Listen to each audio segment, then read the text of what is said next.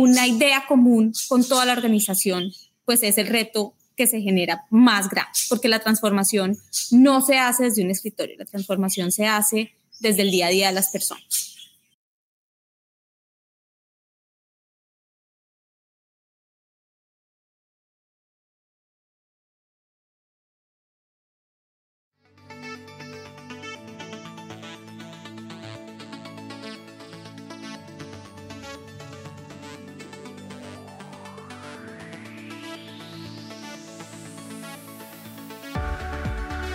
Caracol Podcast presenta Amigos TIC, tercera temporada. Buenos días, buenas tardes y buenas noches. Bienvenidos una vez más a Amigos TIC, el podcast de tecnología, innovación, emprendimiento y transformación digital, que como todas las semanas nos reunimos un grupo de amigos para hablar de estos temas que tanto nos gustan, que tanto nos apasiona, ya cumpliendo cuatro años al aire. Y esto es a través de esta plataforma increíble como es Caracol Podcast en Caracol Radio. Recuerden que estamos también disponibles en las principales plataformas de distribución de podcast que se encuentran en el mercado. Quiero darle mi saludo muy especial a Emilia, la profe Falcao Restrepo. Emilia, bienvenida. Bueno, buenos días, buenas tardes y buenas noches para todos. Feliz de estar hoy en un episodio muy, muy especial que vamos a tener. Yo sé, yo sé que te mueve las fibras el episodio que vamos a tener en el día de hoy. Bueno, don Jole Restrepo desde Cajicá, Cundinamarca. Nada, un placer siempre estar en Amigos TIC, más de cuatro años en vivo. Qué bueno, Sí, así es. Desde alguno de sus latifundios favoritos, don Santiago Pinzón Galán, bienvenido. Arriba, Reitín, aquí estamos felices, vamos por no solo cuatro, yo creo que unos 10, 15, 20, 50 años más, porque con la longevidad de Víctor todo es posible. aquí estamos. Bueno, muy bien. Y quien les habla, Víctor Solano, desde Socorro, en Santander. Bueno, Hoy tenemos una invitada muy especial, como nos pasa en todos los episodios, afortunadamente. La maravilla de hacer este programa es que siempre estamos con gente que nos nutre muchísimo, de las cuales aprendemos bastante. Y hoy quiero que, eh, y por eso el saludo, eh, en el que hoy recibimos a Emilia como la profe Restrepo, entonces yo quiero pedirle a la profe que nos haga los honores de presentar a nuestra invitada. Pues sí, hoy tengo el gran gusto y el gran honor de presentar a una mujer maravillosa, una verdadera líder, que es Camila Escobar. Arranco por allí. Camila es ingeniera industrial de la Universidad de los Andes con maestría en Administración y MBA de la Universidad de Harvard. Es la presidente eh, de Procafecol y miembro directivo de, juntas directivas de Corferias, BBVA y de la Andes Selección de la seccional Bogotá, Cundinamarca y, Bogotá, y Boyacá. Es reconocida como Rising Talent en Women's Forum y la tercera mujer con mejor reputación en el índice Merco de Colombia 2020. La verdad, esto es algo que no me sorprende. Estamos ante una líder increíble y es miembro de Women in Connection Trabajó para la Federación Nacional de Cafeteros en los inicios de su carrera y a partir del 1 de octubre del 2018 ya asumió la presidencia de Procafecol, eh, que tiene la licencia del uso de la marca Juan Valdés. Y antes de ocupar esta presidencia, pues Camila lideró la unidad de inteligencia de negocios y mercado de Belco y estuvo a cargo de proyectos de alto impacto en McKinsey eh, durante mucho tiempo de verdad que para mí es un placer, Camila, tenerte aquí. Qué, qué felicidad, qué dicha.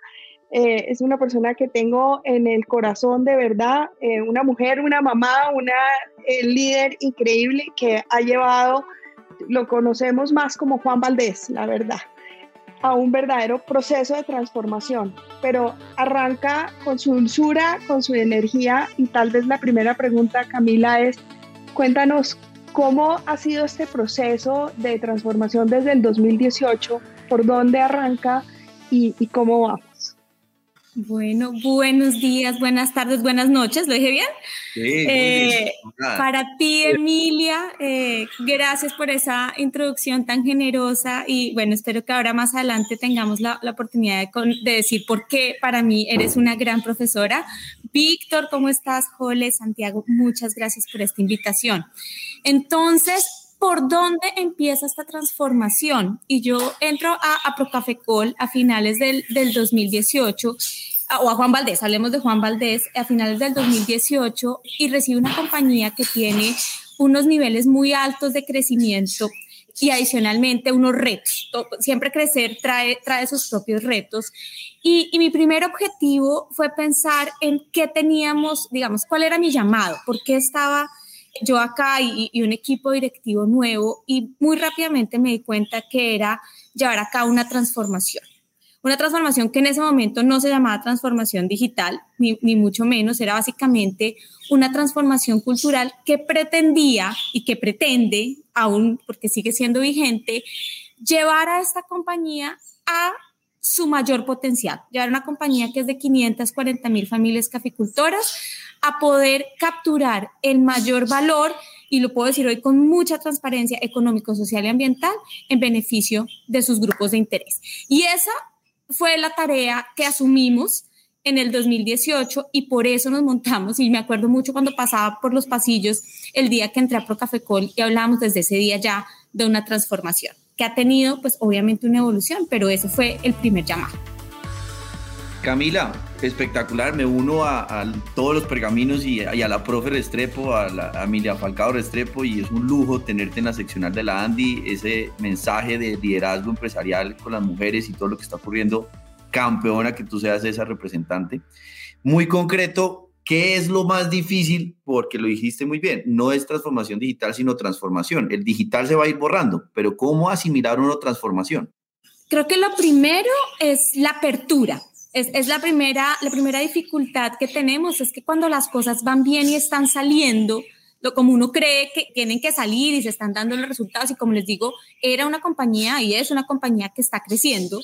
Entonces, creo que el primer reto cuando uno se, se enfrenta a una transformación es decir, bueno, hacer las cosas de una forma diferente va a poner en riesgo o, o, va, o a mover el piso de las, lo que hago hoy en día eh, y eso tiene ciertos riesgos. Yo soy una convencida que los riesgos de una transformación traen muchos más beneficios que lo que uno, uno puede perder. Eso es lo primero. Y en ese, en ese digamos, eh, esa movida de piso, pues obviamente hacer una socialización, una idea común con toda la organización, pues es el reto que se genera más grande, porque la transformación no se hace desde un escritorio, la transformación se hace desde el día a día de las personas. Camila, en todo este proceso, pues hay algo como común y es el, el, el, cómo el consumidor, y estoy hablando básicamente durante la pandemia, cuéntanos un poco cómo enfrentaron ustedes toda esta época de la pandemia y, y si esto aceleró el proceso de transformación, si les dio un entendimiento distinto, cómo abordaron toda esta etapa. Buenísimo, porque además ahí sí me siento muy tranquila a hablar ya de transformación digital porque digamos que la transformación cultural o empresarial pasa en todas las aristas, pero la pandemia, y como por ahí ustedes seguro lo conocen, han hablado en este podcast muchas veces, no hay mayor aceleración de la transformación digital que la pandemia. Y en nuestro caso no puede ser más cierto. Y me encantaría contarles desde diferentes puntos de vista, y voy a empezar tal vez por el que es más eh, atractivo para, para de pronto nuestros oyentes, que es la parte comercial. ¿Quién de ustedes pedía un capuchino por domicilio eh, o por internet antes de la pandemia? No, nadie. Ninguno. Ni ninguno. pensaba en eso. No. Exacto. Entonces, ese fue el primer reto cuando en marzo del, 2000, del 2020, ya, ¿qué tal? Hasta se me va a olvidar el año, en marzo del 2020 nos, eh, nos enfrentamos a la pandemia, eh, cerramos casi que la totalidad de nuestras tiendas, voy a hablar del caso de Colombia, teníamos 330 tiendas andando y quedan 30 que teníamos codificadas con domicilios porque eh, perdón, 13, de 330, 13 nos quedan operando.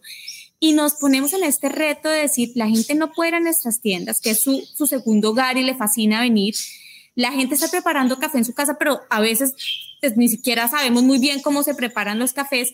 ¿qué podemos hacer? Y ahí es donde entra clarísimo la transformación digital, pero como una herramienta para pensar cómo se le lleva el, producto, el servicio, el, el valor que nosotros damos como compañía al consumidor final.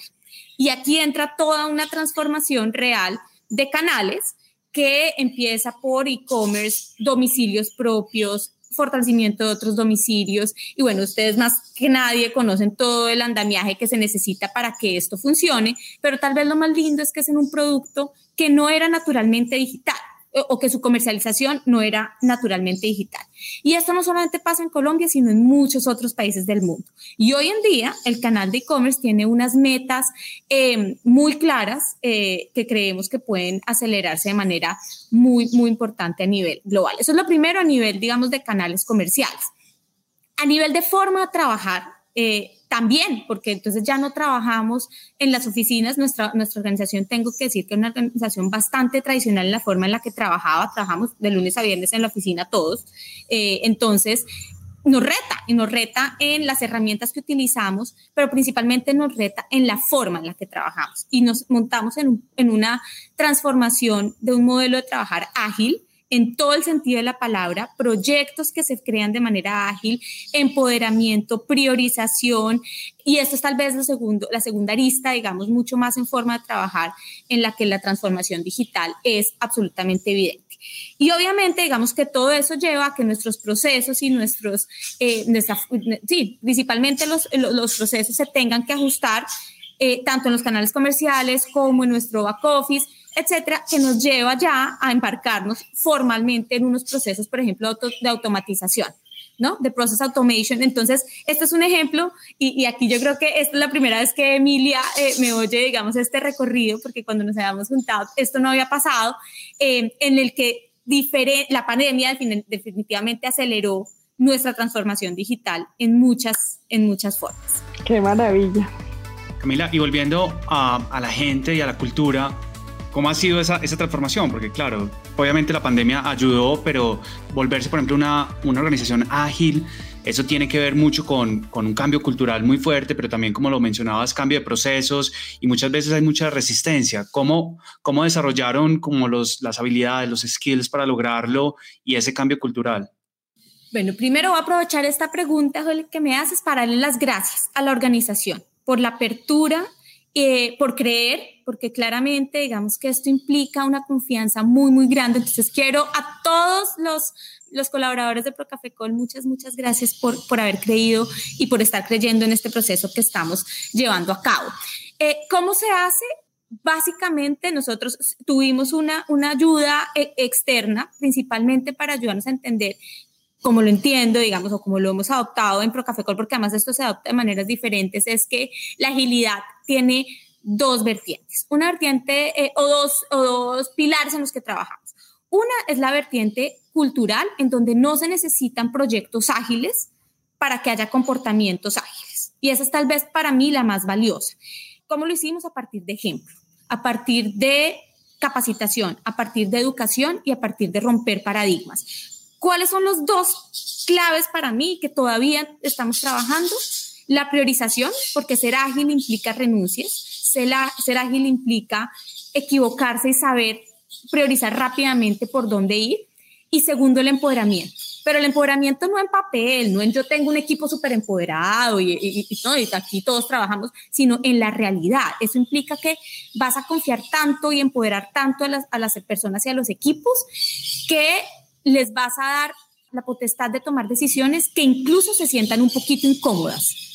Cuando uno dice, uy, yo no estoy en esa reunión, ¿qué estará pasando? Pero confío absolutamente, en poder eh, eh, eh, absolutamente, es cuando realmente hay una cultura ágil. Entonces, es lo primero, la cultura ágil. Y eso lo estamos trabajando, eso toma tiempo. Eso no les puedo decir y con la mano en el corazón que eso ya está hecho. No, eso pasa todos los días de mucho tiempo para realmente volvernos una cultura ágil. Y el segundo pilar es haber escogido diferentes proyectos como tal, proyectos ágiles, con un equipo ágil, con un equipo dedicado, en los que estamos aprendiendo eh, la forma en la que Juan Valdés puede llevar a cabo proyectos ágiles. Y esto tal vez puede ser interesante para otras empresas porque uno se lee las descripciones de un proyecto ágil y entonces decíamos, Uy, pero Dios mío, en este momento tan delicado, ¿cómo va a sacar uno a 10 personas de su, ¿no? ¿Cómo vas a hacer sprints con personas que, que, se salgan de su, de su día a día. No, no, tal vez no. Entonces, más bien los pongo tanto tiempo de dedicación. Y entonces, a unos los pusimos un, a un porcentaje de dedicación, a otros a otros, a otros los sacamos y estamos aprendiendo cuál es la forma de, pro, de trabajar proyectos ágiles que funciona en ProCafecol. Entonces, por ejemplo, les cuento una que a nosotros nos pasó y es en ese, en ese eh, ¿no? Yo cómo saco al financiero que tengo de su proyecto para irse a un proyecto 100% o cómo lo saco al, al 100% del día. Lo que nos dimos cuenta es que a veces sí es mejor, incluso para nosotros que no tenemos tantos recursos, dedicar a las personas porque efectivamente los proyectos pueden andar mejor nos dimos cuenta eh, de, de, la importancia de, del liderazgo en estos proyectos. Entonces, lo, que, lo más chévere de los proyectos ágiles, que es este segundo pilar, es que estamos encontrando la forma de Juan Valdés de, de llevar proyectos ágiles. Y seguramente cada organización puede aplicar ese brand book o esas directrices de proyectos ágiles a sus organizaciones. Yo creo que hay que corregir a Camila de manera desafortunada. La profesora es ella. Creo que Emilia tiene ahora... Es que eh, yo, yo digo que esto sí es el caso exacto de que la alumna supera al maestro. Total, total. Total, ¿o no? Profesoras, pero, pero, pero eso, es, mejor dicho, ese es el orgullo del maestro, ¿o no? No, sí. total, total. Habló de liderazgo, habló de procesos, habló de cultura, habló de talento y de una, una no, clase magistral. Creo que Emilia tienes muy buena competencia de profesora. Yo no, lo que creo es que eh, ella, es de, ella es de una generosidad conmigo, pero la, la que sabía era ella. No, no, Emi, yo no. Ya estoy aprendiendo, todavía aprendiendo. Gracias a todos no. por sus palabras, pero aquí vamos.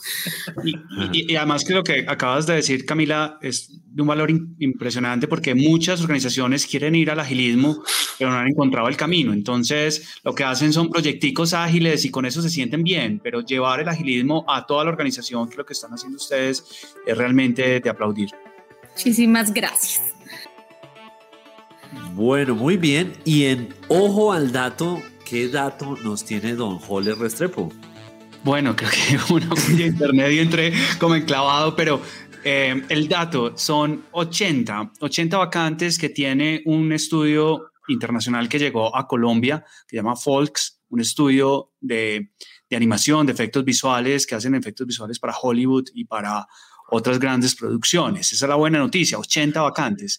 La mala noticia es que no hay talento para esas 80 vacantes. Hay, hay, una, hay un gap muy grande, una brecha muy grande del talento que tenemos en Colombia y tenemos que llevarlo a otro nivel, al igual que lo hemos hablado con desarrolladores, que necesitamos más desarrolladores, eh, gente que eche código y que sepa de tecnología, pues está pasando lo mismo con el mundo creativo del, de la animación, de los efectos visuales, y ahí tenemos que hacer un esfuerzo muy grande como país para lograr llenar estas vacantes que se van creando, que hay una gran oportunidad para los jóvenes ahí.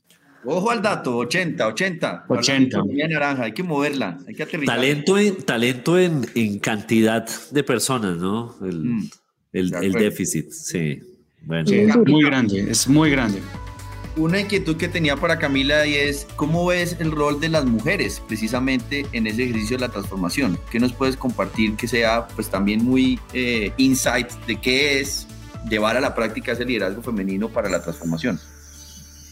Mira, yo soy una absoluta creyente en pues, la diversidad y de la, y de la equidad y del valor que, que esto trae hay áreas como las áreas, por ejemplo, de tecnología o las áreas digitales que por su naturaleza tienen unas brechas muy amplias eh, en la inclusión de mujeres y en nuestro caso, por ejemplo, en el área de transformación digital había pocas mujeres y tuvimos una apuesta en firme eh, de traer más mujeres y una, en particular una mujer eh, de, una seniority alto y es maravilloso ver cómo eh, se, digamos, se complementan las habilidades y se logran eh, fortalecer los procesos.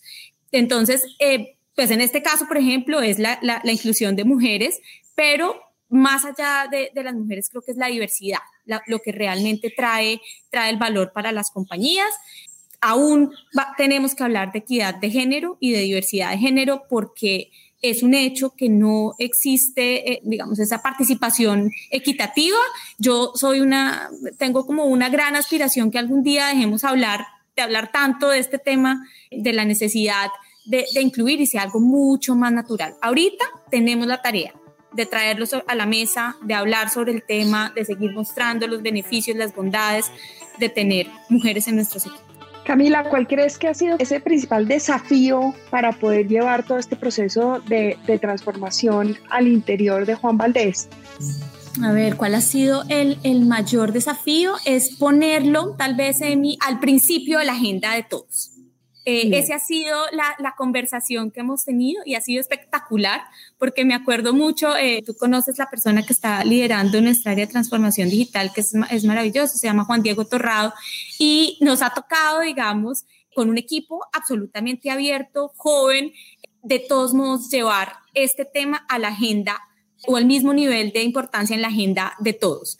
Hoy en día lo es. Hoy en día te diría que, que, nuestro CFO, nuestro CMO y toda la organización lo tiene como, como top en su agenda. Pero eso fue un reto, digamos. Y tal vez como la pregunta B, ya que Mauricio nos hace tanta falta, eh, ¿cómo, cómo, cómo, fue recibido esto? ¿Cómo fue recibido por la, por la junta directiva en una organización de alguna manera como tan tradicional como tú lo decías? ¿Cómo fue recibido todo esto? ¿Cómo el que haya, no tengamos miedo a hacer pruebas, a explorar, a arriesgarnos, a equivocarnos? ¿Cómo, cómo te lo han eh, recibido? Pues mira, nuestra junta es lo máximo porque, pues digamos, ya llevamos casi tres años hablando de transformación, no particularmente de transformación digital, pero sí de transformación. Entonces, eh, hoy en día, digamos que hacen preguntas, hacen preguntas difíciles, sobre todo de cara a el gran tema que yo veo en las juntas directivas, el gran miedo es qué es lo que vamos a arriesgar, ¿no? Eso hay que meter mucha plata y qué, qué vamos a perder ahí, entendiendo que tienes un negocio en marcha que tienes que mantener ahí poquita plata. Entonces, esa es la gran, digamos, preocupación, pero han sido los más eh, coequiperos en el sentido de, vamos, cuando ya entendemos que todos estos procesos lo que pretenden es tener apuestas rápidas y pequeñas para, o sea, es decir, acá no hay grandes inversiones de algo que uno diga, pues perdí el capital de, de Procafecol, sino por lo contrario, ir invirtiendo en la medida en que vas aprendiendo y si se van dando resultados inviertes más, eh, han sido adelante con los, con los proyectos y los primeros, eh, eh, que, los primeros que nos han soportado en este camino. Camila, te hablo desde Socorro, que es el mayor productor de café en Santander, el quinto mayor productor en Colombia. Y siempre está la inquietud de, la comunicación hacia el pequeño productor cafetero. Hoy la transformación digital, eh, ¿cómo sientes que ha servido en ese aspecto de la comunicación con esa enorme cantidad de, familias que están involucradas en, este negocio?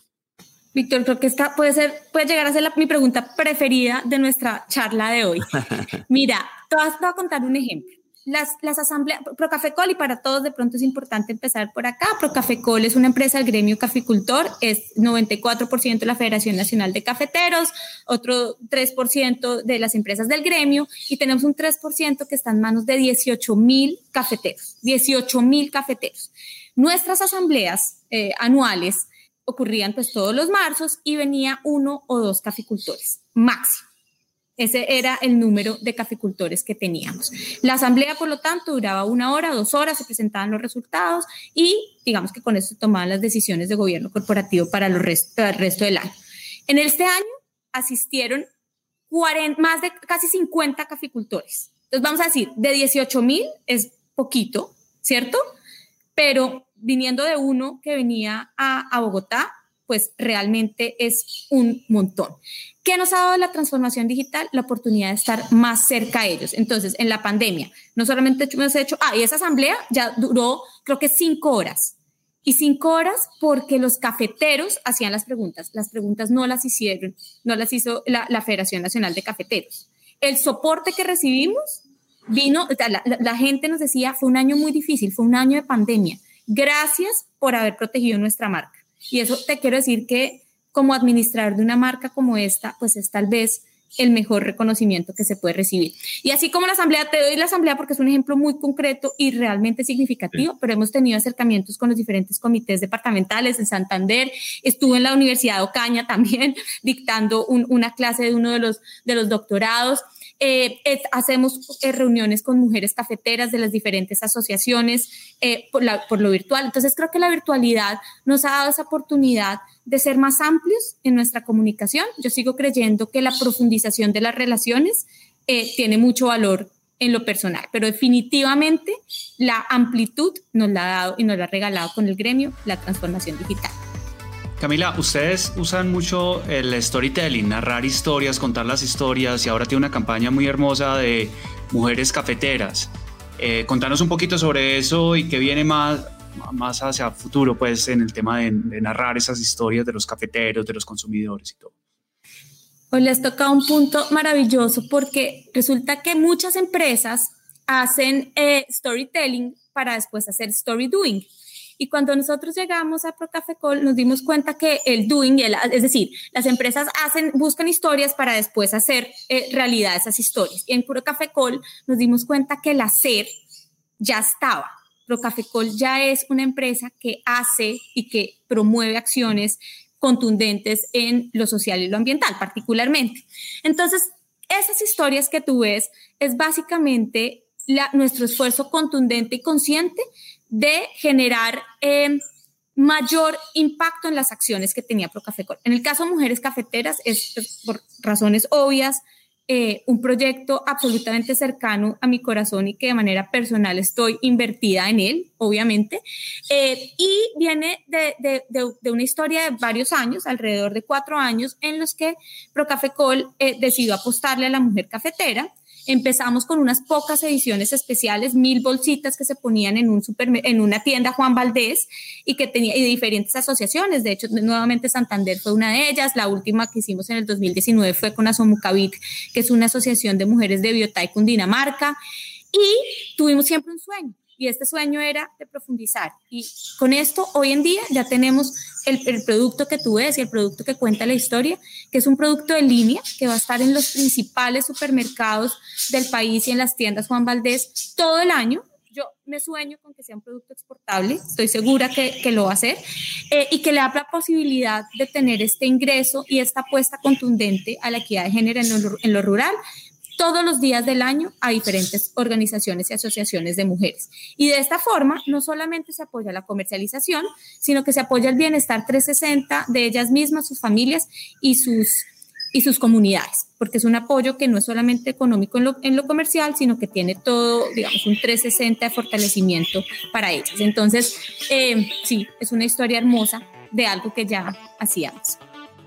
Bueno, muy bien. Y ¿Qué estará pensando en voz alta nuestra querida Emilia? Bueno, pues hoy estoy pensando el gran desafío al que se están viendo enfrentadas las empresas con la eliminación de los cookies de terceros por parte de Google. Es un verdadero llamado de atención para las empresas que aún confían en ellas para la segmentación. Y la verdad es que hoy hablamos que más o menos se lo está teniendo que replantearse para conquistar el cómo conocer y definir una estrategia hacia el consumidor. Entonces, la verdad es que eh, hoy más que nunca se va a requerir de una estrategia de datos avanzado, de analítica avanzada para lograr una segmentación diferente. Y el gran desafío es el cómo lograr ese equilibrio desde una protección óptima de la privacidad de las personas. Bueno, vamos a ver cómo se resuelve esto, pero es una gran apuesta, una gran novedad y sobre todo un desafío importante para muchos. Genial. Inclusive, construyendo sobre lo de Emilia, estaba mirando un libro que se llama La era del capitalismo de la vigilancia, un libro que es reciente, eh, la traducción obviamente, The Age of Surveillance Capitalism, muy bueno. Eh, qué belleza inglés. Eh, gracias para, para armar polémica, porque lo que acaba de decir Emilia es bastante difícil de manejar. El tema de privacidad, protección de datos, todo lo que está pasando muy se lo recomiendo, lo está empezando a leer. No va a leer el nombre de ella, mentira, se llama Shosana Subov, no sé si así se diga el, el, el nombre, pero así es la autora. Eh, y gracias Emilia porque ese punto cada vez es más sensible. Por una pregunta para Camila y es, Tú hablaste de, de, esa, de ese viento de cola de la digitalización por el COVID, de lo que pasó y nos llegó, y hablaste de comercio electrónico. ¿Cuáles pueden ser las barreras que tú encuentres ahora en el comercio electrónico en Colombia o que ya viviste y que deberíamos estar superando? Bueno, hay una muy clara que nos está pasando ahorita. Eh, yo creo que la, primera era la confianza, ¿no? La confianza en los establecimientos, en el comercio electrónico, por eso creo que definitivamente pues a la gente, pues a todos nos tocó un poco como, como confiar y creer. La, la, principal para mí en Colombia tiene que ver con la flexibilización de opciones de compra. Y a esto, por ejemplo, me refiero con lo difícil que es, eh, por ejemplo, generar opciones de suscripción. Ha sido, les quiero contar que, digamos, como experiencia anecdótica, generar una suscripción a una página web en Colombia es súper difícil. En otros países del mundo se programa, se pone el pago recurrente y en Colombia esto ha sido muy, muy complicado. Entonces, esas son barreras, digamos, que, que, identifico en el día a día, ya cuando vas a hacer un programa eh, amplio, em, que yo creo que necesitan la integración y, la, la, disrupción de la forma de trabajar entre las pasarelas de pago, los bancos, los comercios, el consumidor, para pensar un poquito de manera diferente. Esa es una en particular. Sí, eso tiene que ver justo con lo que estábamos hablando ahorita de la experiencia de ese consumidor. Y, tiene que ver con temas de regulación, tiene que ver con el manejo de privacidad y es, un, es parte de ese desafío. Sí, así es. Completamente de acuerdo. y Camila, porque nos preguntabas quién, quién, se ha, quién se había pedido o quién había pedido un capuchino antes de la pandemia por, por domicilio y cuántos ahora. Pero cómo han trabajado, porque si yo pido un domicilio y vas a una, una cuenta mental, el, el, el capuchino me vale 6 mil, por poner un, precio. Luego el domicilio me puede valer otros 6 mil y luego no sé qué. Entonces, estoy pagando un montón por ese, por ese capuchino. ¿Cómo han trabajado ustedes eso para que el capuchino no me valga dos veces, tres veces lo que, lo que me vale en la, en la tienda? Buenísimo, sí. Hemos, mira, hemos trabajado obviamente en lo más importante para las personas cuando piden y lo que mueve su, su, decisión es dos cosas. Uno es la oportunidad, que te llegue a tiempo, que te llegue bien y, y, y, lo recibas. Y segundo es el costo. claro, claro, calientico. Eso es, uy, es todo un reto. Ya ahora si quieren les cuento eso. Y el otro, el otro gran tema, digamos, ya en términos de pedidos en general por domicilio, es el costo. Entonces tú vas a pedir, no hablemos de, no hablemos de café, una hamburguesa, que es tradicionalmente tú te puedes migrar de una marca a otra solamente porque una te cobra y la otra no te cobra. Y estamos hablando de 2.000, 3.000 sobre un ticket promedio mucho más grande. Entonces, esos son temas que estamos, trabajando. que estamos trabajando. Para responder tu pregunta de manera concreta. Primero, estar y hacernos visibles. ¿no? La gente no tenía ni idea que podía pedir un capuchino por, por domicilio, ya sabe. Eso es comunicación. Segundo, trabajar en el producto. Y esto necesita empaques diferentes, un radio de cobertura específico para que te llegue caliente. Eh, necesita, digamos, un ajuste de las operaciones. Por ejemplo, les cuento, yo eh, cuando estábamos implementando domicilios, yo trabajaba en una de las tiendas y nos dimos cuenta que no puedes preparar el, el producto apenas te entra la orden, sino unos minuticos después. A diferencia de cuando llega un consumidor y te pide el capuchino ahí que tú lo preparas a mil, yo me acuerdo que estaba yo detrás de, estaba preparando los cafés ese día y, me, y, el equipo me dice, no, cuando llega un pedido de domicilio, usted se espera, lo prepara en unos cuatro minutos porque así el domiciliario se lo lleva más fresco. Entonces, todo esto, eso es un ejemplo puntual para decirles, se necesita también ajustar las operaciones.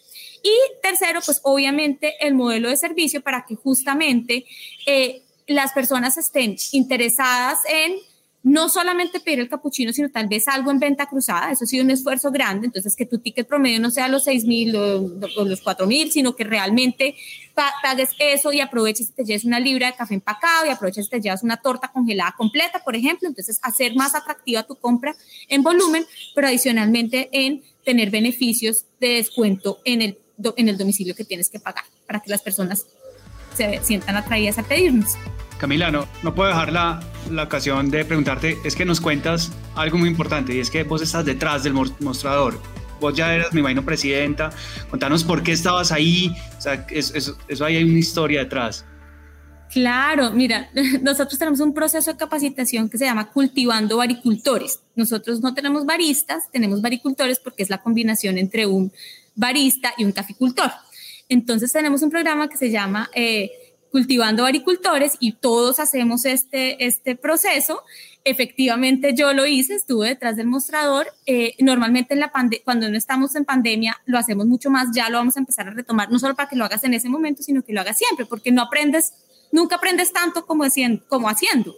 Eh, eso es algo en lo que creemos profundamente y, como anécdota les cuento que el uno de los días que estaba trabajando en una tienda, pues esto claro, ¿no? Te ponen, te visten completa, como uno está en entrenamiento, además de la, digamos, de tener el, pelo recogido y la cachucha Juan Valdés, no te ponen solamente la cachucha, sino que te ponen una que dice entrenamiento. O sea, todo el mundo sabe que tú estás en entrenamiento. Y me pasaron dos cosas súper, súper chéveres. Una es que estaba preparando un temacha y la administradora de la tienda me dejó hacer todo, pero eso de espumar la leche, eso es dificilísimo. Entonces me vio, saqué el producto y muy tranquila llega y, y, el, y el, consumidor vio como que pues, entrenamiento, ¿no? Ya le dijo como, tranquilo, espere, yo le vuelvo a preparar su producto. Entonces, ella me dejó hacer todo. El consumidor también entendió que yo estaba tratando de aprender, pero finalmente quien hizo el temacha fue la administradora de la tienda. Ese fue uno. Y el segundo que fue divino también es que yo estaba trabajando en la tienda y fui a sacar un producto y también de nuevo con la cachucha abajo me miro, volteo y digo, ay, y es, es un amigo mío, entonces digo su nombre y él se voltea y me mira, no, o sea, primero no me reconoció, después no podía creerlo y fue un encuentro súper, súper lindo haber estado en, esa, en esas tiendas. Entonces sí, Ole, una, una respuesta muy larga para decirte que todos estamos en tiendas. Eso es transformación. Pero una historia muy bonita. Además, Camila tiene una cara de muchachita que uno dice, sí, claro, pues, está haciendo las prácticas, eh, ciencia con ella, por favor. Ay, eso es lo otro que me pasa siempre, porque con la transformación digital hoy en día he saludado a todos mis colaboradores muchas veces, que eso pues antes no pasaba, ¿no? Entonces yo hago pues town hall, sí, está todo el mundo conectado, entonces la gente pues sabe más o menos quién soy yo y llego a las tiendas, entonces llega uno con tapabocas, con mi 1,50 de estatura, porque pues digamos que acá me veo joven, pero además soy chiquitica, entonces llego con tapabocas, 1,50 en tenis y digo, hola, yo soy Camila, y me miran como, ¿quién? Entonces me quito el tapabocas y se demora un ratico en saber yo, oh, ya, entonces es, muy chistoso. Pues Camila, nos tenemos que tomar un capuchino cuando nos dejen otra vez sí, allá. Muy prometo, prometo. Estar ahí. Los invito. Es una experiencia con Camila la mejor de todas. Prometo invitarlos, además estamos ahí cerquitita. Santiago. No, vecinos, eso era la rutina diaria, eso es parte de, de, los, de los huecos que tenemos, pero ahí volvemos. Sí. sí, que ahora viene la, otra, la nueva transformación. Extrañamos estar allá, ¿no?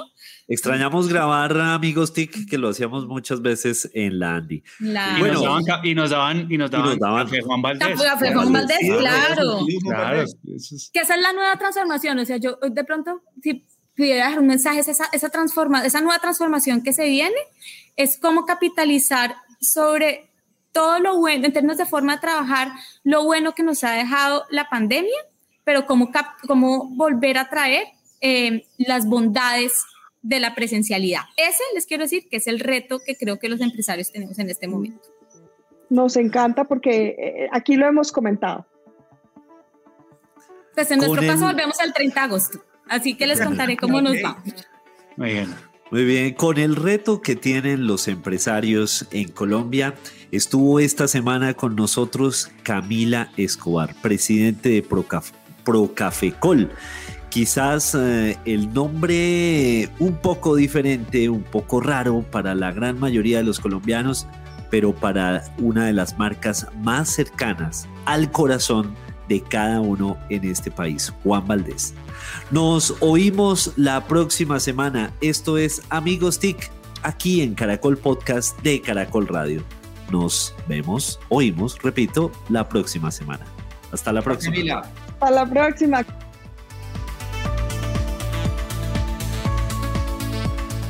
Encuéntranos en Instagram como arroba Caracol Podcast.